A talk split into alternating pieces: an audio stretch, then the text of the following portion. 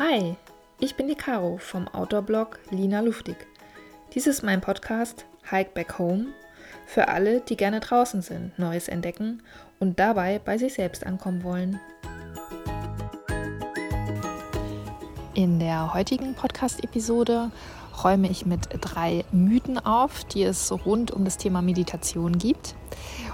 Ich erzähle dir, wie auch du einen leichteren Start ins Meditieren findest. Und ich teile mit dir, wie ich damals auf dieses Thema gestoßen bin, denn es war ziemlich zufällig. Viel Spaß beim Anhören. Ja, hallo ihr Lieben. Schön, dass ihr wieder mit dabei seid auf einem meiner morgendlichen Spaziergänge durch den Wald.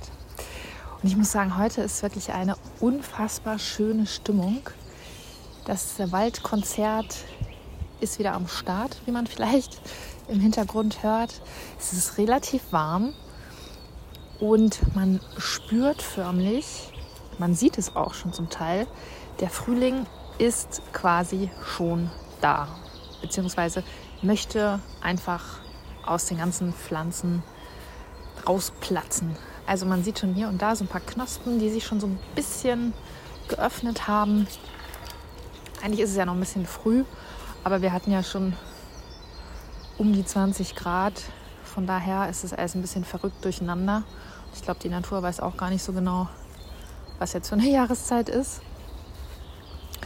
Aber genau, so viel zu meinem aktuellen Setting. Wer mich schon so ein bisschen kennt, weiß, Frühling ist einfach meine Lieblingsjahreszeit und ich freue mich da schon so mega drauf, wenn es so richtig losgeht. Wahrscheinlich werde ich dann jeden Tag einen Podcast aufnehmen. mal schauen. Genau, heute gehe ich mal eine andere Route. Ich bin gespannt, wo ich lande. Also ich hoffe, ich äh, verlaufe mich hier nicht. Aber darum soll es nicht in dieser Podcast-Episode gehen, sondern heute möchte ich ein ganz klassisches Thema mit dir besprechen. Kennst du bestimmt, tust es vielleicht sogar auch. Und zwar ist es die Meditation. So, ja, wenn wir mal äh, zur ursprünglichen Definition kurz schwenken. Meditation kommt ja aus dem Lateinischen und bedeutet so viel wie nachdenken oder auch zur Mitte ausrichten. Es gibt auch so ein paar andere Wortbedeutungen noch, aber das, das ist jetzt mal so im groben die klassische Definition. Und diese Definition lässt wie man sich vielleicht denken kann, doch den einen oder anderen Spielraum. Und es gibt ja sehr, sehr viele Arten von Meditation. Und ich möchte jetzt nicht auf jede einzelne eingehen, sondern möchte mit dir die drei Mythen besprechen, die man immer mal wieder so liest und hört, was das Thema Meditation angeht. Und ich finde das irgendwie ganz spannend, sich einem Thema auch zu nähern, indem man einfach bespricht, was es nicht ist, um einfach der, dem Kern ein bisschen näher zu kommen. Hört ihr das auch? Es ist so wunderschön, einfach diese Vogelstimmen zu hören. Es ist quasi schon sehr meditativ, was ich hier tue. genau. Also, die drei Mythen, die ich mit dir besprechen möchte. Mythos Nummer eins. Meditation ist immer entspannend. Jetzt denkst du dir so, hm? Ich dachte, darum geht's. Nun, ich will jetzt nicht sagen, dass es nicht entspannend ist, aber, jetzt kommt das große Aber, es gibt zwei Aspekte, die sollte man dabei schon so ein bisschen beachten. Also erstens kann es natürlich oder im besten Fall bist du nach einer Meditation entspannt. Denn dein Körper ist entspannt, weil sich dein Atem reguliert hat, tiefer geworden ist im besten Fall. Dein Blutdruck hat sich vielleicht ein bisschen gesenkt. Dein Herzschlag ist regelmäßiger geworden. Also das kann alles schon dazu führen, dass du dich entspannst und prinzipiell ist es auch ein ganz gutes Ziel. Wir brauchen ja irgendwie immer Ziele, um was zu tun. an die Meditation ranzugehen mit der Prämisse, dass man sich was Gutes tun möchte, weil Entspannung ist ja im Normalfall etwas Gutes. So, da sind wir dann jetzt aber schon beim Aber. Es geht eigentlich bei der Meditation nicht darum, zumindest nicht im ersten Step, sich zu entspannen, sondern eigentlich soll man, wie die klassische Definition ja schon sagt, in seine eigene Mitte finden. Und das hat nicht immer oder tatsächlich in den seltensten Fällen etwas mit Entspannung zu tun. Denn wenn du das schon mal ausprobiert hast, dann und äh, vielleicht noch keine Routine entwickelt hast oder noch nicht rausgefunden hast, welche Art für dich am besten passt, dann stellst du sehr schnell fest, dass je mehr wir versuchen, in einen meditativen Zustand zu kommen, desto anstrengender kann es werden. Anstrengend in dem Sinne, dass du vielleicht ständig abgelenkt bist oder dein, dein Geist einfach tobt, ja, weil er diese Stille nicht erträgt. Oder dass du vielleicht sogar schon einen Schritt weiter bist und mit der Stille gut klarkommst, aber dann ganz viele Emotionen einfach sich zeigen und hochkommen, die dich total irritieren, die dich total verunsichern und die auch ein Stück weit Stress in dir auslösen, weil sie einfach schon so lange verschüttet waren. Und alle, die schon zum Beispiel mal auf einem Retreat waren und Vipassana-Meditation gemacht haben, die wissen, wovon ich rede. Und das hat tatsächlich nichts mit Entspannung zu tun. Die Entspannung kommt dann sehr, sehr viel später. Und wie gesagt, gerade am Anfang wirst du mit ganz, ganz vielen Emotionen oder auch Gedanken konfrontiert, die du schon sehr, sehr lange von dir weggeschoben hast. Und das wiederum ist nicht immer entspannend. Und wenn du die Praxis der Meditation schon ein bisschen länger machst, dann hast du vielleicht auch schon mal ein Meditationshigh erfahren oder bist wirklich in den Flow gekommen. Oder es gibt äh, unterschiedliche Begrifflichkeiten auch dafür, mm, weil beim Meditieren, also beim Finden der eigenen Mitte, geht es nur oberflächlich darum, dass du wirklich auch ein Stück weit in die Entspannung kommst, sondern im Grunde genommen willst du ein Stück weit zum Beobachter werden. Du willst ein Stück weit raus aus deinen beschränkten Glaubenssätzen kommen und einfach in die Wahrnehmung kommen. Und das wiederum ist so viel mehr als Entspannung und auch so viel komplexer, dass einfach dieser, dieser Ausspruch, Meditation ist Entspannung, dem gar nicht gerecht wird, was alles mit Meditation passieren kann.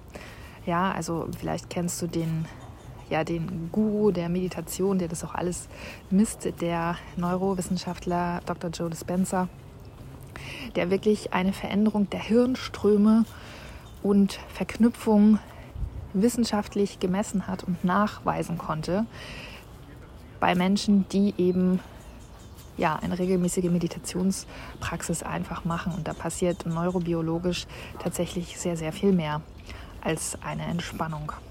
Und ich finde, das ist ein, eine durchaus gute Perspektive, oder? Kommen wir nun zum zweiten Mythos, den auch ich ganz lange äh, für bare Münze genommen habe. Und zwar, Meditation funktioniert nur im Sitzen und zwar nur im Lotussitz. Und solange ich den nicht kann, kann ich auch nicht meditieren. Das ist natürlich totaler Quatsch. Ich weiß auch gar nicht so genau, warum wir dieses Bild die ganze Zeit haben. Wahrscheinlich, weil wir mit Meditation eher eine buddhistische Tradition verbinden und Mönche im Kloster, die stundenlang in dieser Position verharren können. Aber das ist natürlich nicht sonderlich alltagstauglich und auch nicht unbedingt notwendig. Also wenn du sowieso Yoga praktizierst und diese Position drauf hast, wunderbar. Wenn nicht, ist es aber auch überhaupt kein Problem. Und genau, hier möchte ich äh, dir kurz erzählen, wie ich ja eigentlich ganz zufällig auf das Thema Meditation praktisch gestoßen bin und mich dann später habe auch ausbilden lassen. Aber meine Anfänge waren tatsächlich so komplett ungeplant. Und da ist auch wieder die Frage, was ist für dich Meditation? Ja, also Meditation ist für mich ein, ein Zustand, eine, eine Haltung, die ich einnehme. Und zwar geht die Haltung eben über das normale Denken weit, weit hinaus. Ja, das heißt, du kommst in den Flow, du, du bist ganz auf, auf dich konzentriert, du, du bist in der Wahrnehmung und nicht im, im Verstand. So, und diesen Zustand kannst du zum Beispiel wunderbar erzeugen, indem du dich bewegst. Ja, also du kennst es vielleicht, wenn du, weiß ich nicht, passionierter Sportler bist, Jogger bist und ähm, ja, nach, wenn du so deinen, deinen Rhythmus gefunden hast, nach einer gewissen Zeit kommst du einfach so in diesen Flow und bist einfach raus aus deinem Kopf, raus aus deinen Gedanken und nimmst plötzlich ganz andere Dinge wahr, die dir vorher so ein bisschen versperrt geblieben sind. Und genauso war es bei mir auch. Ja, also ich habe relativ, ja, vor ein paar Jahren habe ich angefangen äh, mit Fernwanderwegen und wollte einfach mal raus. Wollte einfach mal den ganzen Alltagsstress hinter mir lassen. Und das war tatsächlich auch schon bei meiner ersten geführten Fernwanderung. Da war ich noch nicht mal alleine unterwegs, sondern in einer kleinen Wandergruppe. Und da war es so, dass ich äh, am Tag 1 ist es ja immer so, dass man quasi das verflucht, weil man, oder zumindest ist es bei mir so, am Tag 1 denke ich mir immer so, okay, also nächstes Mal bitte wirklich Wellnessurlaub mit nicht so einem schweren Rucksack und einfach mal chillen. Also da verfluche ich das immer. Am zweiten Tag geht es dann schon besser und spätestens am dritten Tag wenn ich alleine unterwegs bin, stellt sich das meistens sogar früher ein. Aber spätestens am dritten Tag ist es auch in der Gruppe so, wenn wir uns gemeinsam in der Natur bewegen, dass ich in so eine Art Flow-Zustand komme. Ja, also ich sehe nur noch den Weg, ich spüre meine Schritte, die auf dem Weg, auf den verschiedenen Untergründen quasi sich ihren Weg bahnen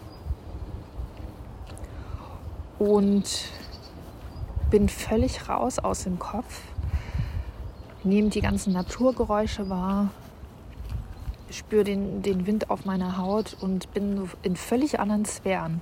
Und das Verrückte ist, ich habe das weder erzeugt noch irgendwie bin ich jetzt habe ich mich auf den Weg gemacht und äh, das war meine Erwartungshaltung, sondern es passiert einfach. Und während es passiert und das habe ich bis jetzt wirklich jedes Mal gehabt, zeigen sich dann verschiedene Dinge, ja, also verschiedene Bilder, verschiedene Ideen. Ich bin immer furchtbar kreativ, wenn ich dann in diesem Flow-Zustand bin, aber auch Antworten. Wenn ich manchmal ganz gezielt mit einer Frage losgehe oder vorher Fragen hatte, zeigen sich tatsächlich in diesem Zustand Antworten. Und das ganz ohne, dass ich stundenlang im Lotus sitz, sitze sondern einfach nur, indem ich mich in der Natur bewege. Und lange Rede, kurzer Sinn. Es gibt eben diese verschiedenen Meditationsformen. Du kannst, ich habe es gerade schon angesprochen, die Art der Gehmeditation wählen. Am besten, also ich finde es immer am besten, das draußen zu machen. Ich bin sowieso ein sehr großer Freund von Naturmeditation. Und einfach auch nochmal in einer ganz anderen Umgebung, in einer ganz anderen Energie unterwegs bist und sich das Umfeld zwangsweise, ob du jetzt willst oder nicht, einfach positiv auf dein ganzes System auswirkt. Genau, du kannst aber auch, wenn du zum Beispiel sagst, naja, ich habe jetzt irgendwie nicht immer Zeit, gleich rauszurennen, kannst du zum Beispiel auch deinen Balkon dafür nutzen. Oder die dritte Medi ähm, Möglichkeit, ähm, trotzdem ein bisschen Richtung Naturmeditation zu gehen, ist, dass du geführte Naturmeditationsreisen machst. Das heißt, du bist zwar nicht in der Natur selber, du imaginierst sie, aber du visualisierst sie. Und auch das hat, wenn du ein bisschen naturaffin ähm, bist, hat durchaus sehr, sehr positive Effekte. Beziehungsweise kannst du dich dann auch relativ leicht in einen meditativen Zustand begeben. So, jetzt mal ganz unabhängig von den Orten, kannst du natürlich trotzdem auch noch was anderes machen, außer eben zu sitzen. Es gibt nämlich auch, also in dem Lotussitz zu sitzen, es gibt auch andere Sitzpositionen. Also du kannst dir auch tatsächlich, das äh, klingt natürlich nicht so modern, aber du kannst dich auch einfach gemütlich, gerade natürlich, auf einen Stuhl setzen oder auf deinen Lieblingssessel. Ja, also es, es sollte schon eine äh, erhabene Haltung sein. Also du sollst dich da jetzt nicht so reinflezen oder so, weil das würde den Fluss so ein bisschen unterbrechen. Aber auch das ist möglich. Eine weitere Position, die du einnehmen kannst, ist auch das Liegen. Wobei man da wirklich aufpassen muss, äh, wenn man es zum Beispiel früh morgens oder spät abends vorm Einschlafen macht, dass man tatsächlich nicht einschläft, weil das auch das ist nicht das Ziel von Meditation, dabei einzuschlafen, weil dann hat man nämlich diesen Punkt überschritten, wo man wirklich in diesen meditativen Zustand kommt. Wenn man einschläft, war man entweder vorher schon total müde oder der Körper hat sich so entspannt, dass er einfach ja, sich schlafen legt. Ähm, genau, das heißt, du kannst, äh, wenn du das trotzdem gerne machen möchtest, kannst du dich auch auf eine feste Unterlage legen und deinen Kopf vielleicht noch ein bisschen auf ein Kissen betten, stabilisieren, die, die Arme locker neben deinem Körper positionieren und dann auch im Liegen meditieren.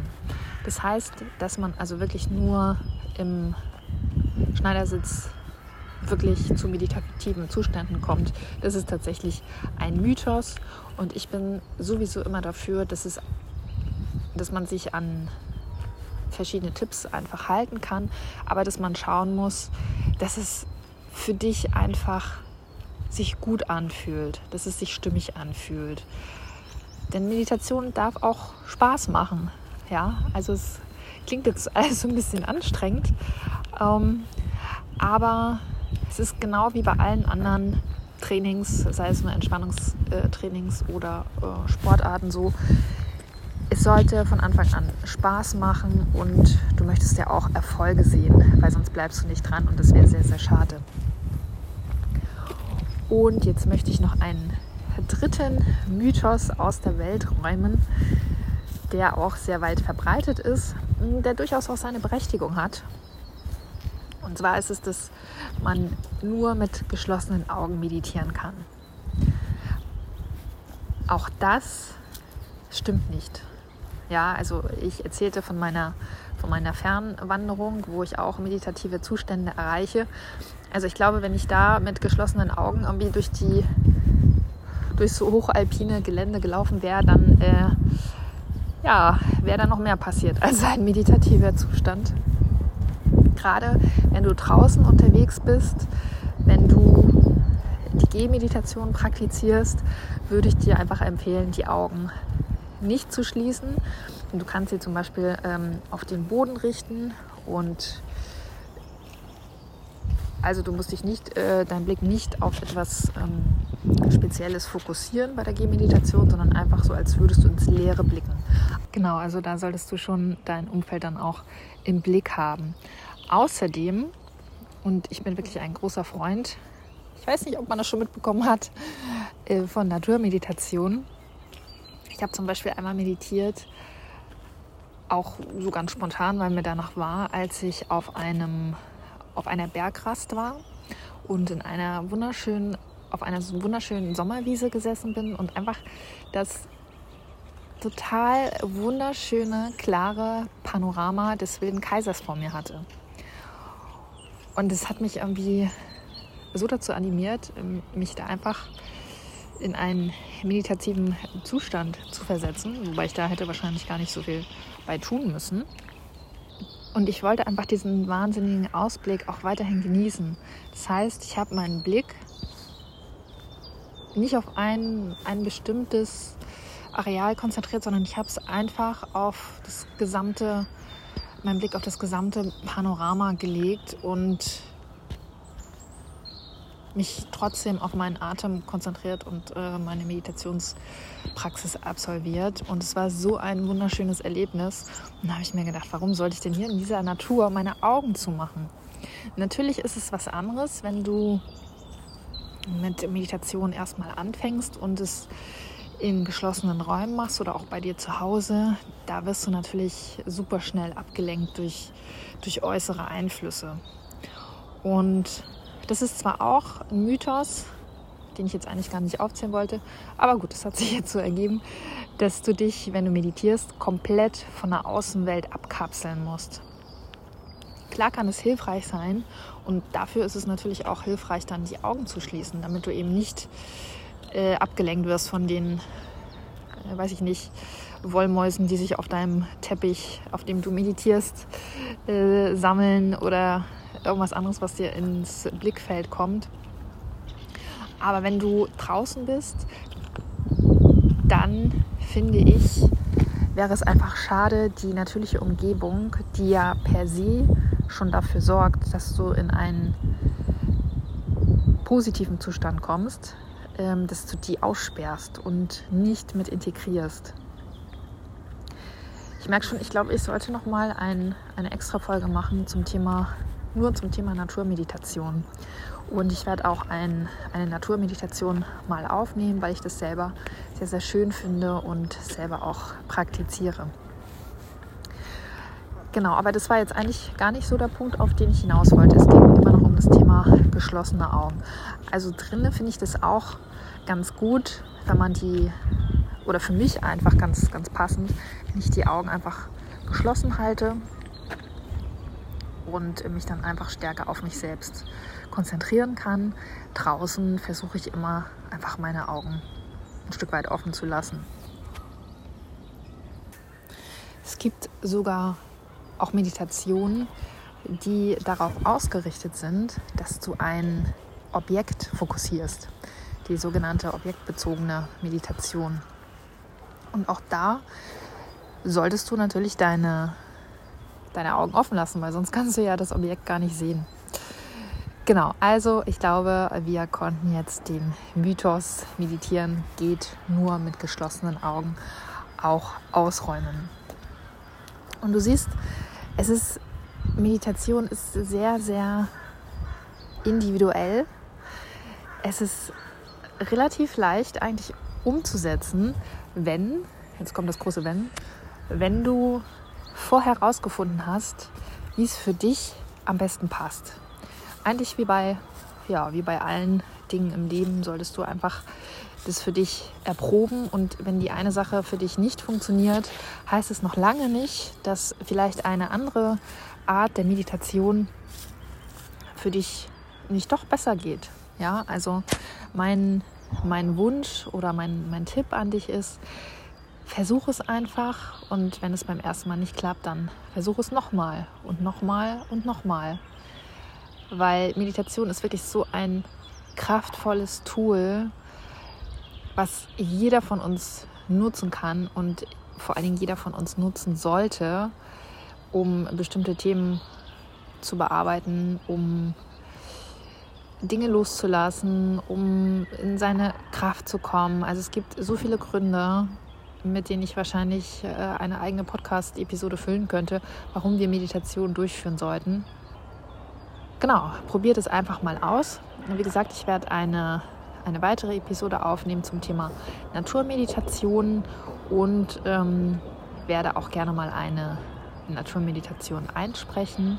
Und wer weiß, vielleicht meditieren wir ja bald schon zusammen bei einem gemeinsamen Waldspaziergang oder vielleicht auch in den Bergen. Ich hoffe, die Episode hat dir gefallen und du konntest etwas mitnehmen, beziehungsweise ich konnte die Mythen tatsächlich aus dem Weg räumen und dir einfach Lust darauf machen, Meditation vielleicht erneut oder überhaupt mal anzugehen. Also, ich freue mich schon auf unseren nächsten Waldspaziergang und wünsche dir noch einen wundervollen Tag. Bis dahin. Das war mein Podcast Hike Back Home. Schön, dass du dabei warst. Wenn es dir gefallen hat, dann abonniere doch gerne meinen Kanal, hinterlasse eine positive Bewertung und schau auf meinem Blog Lina Luftig vorbei.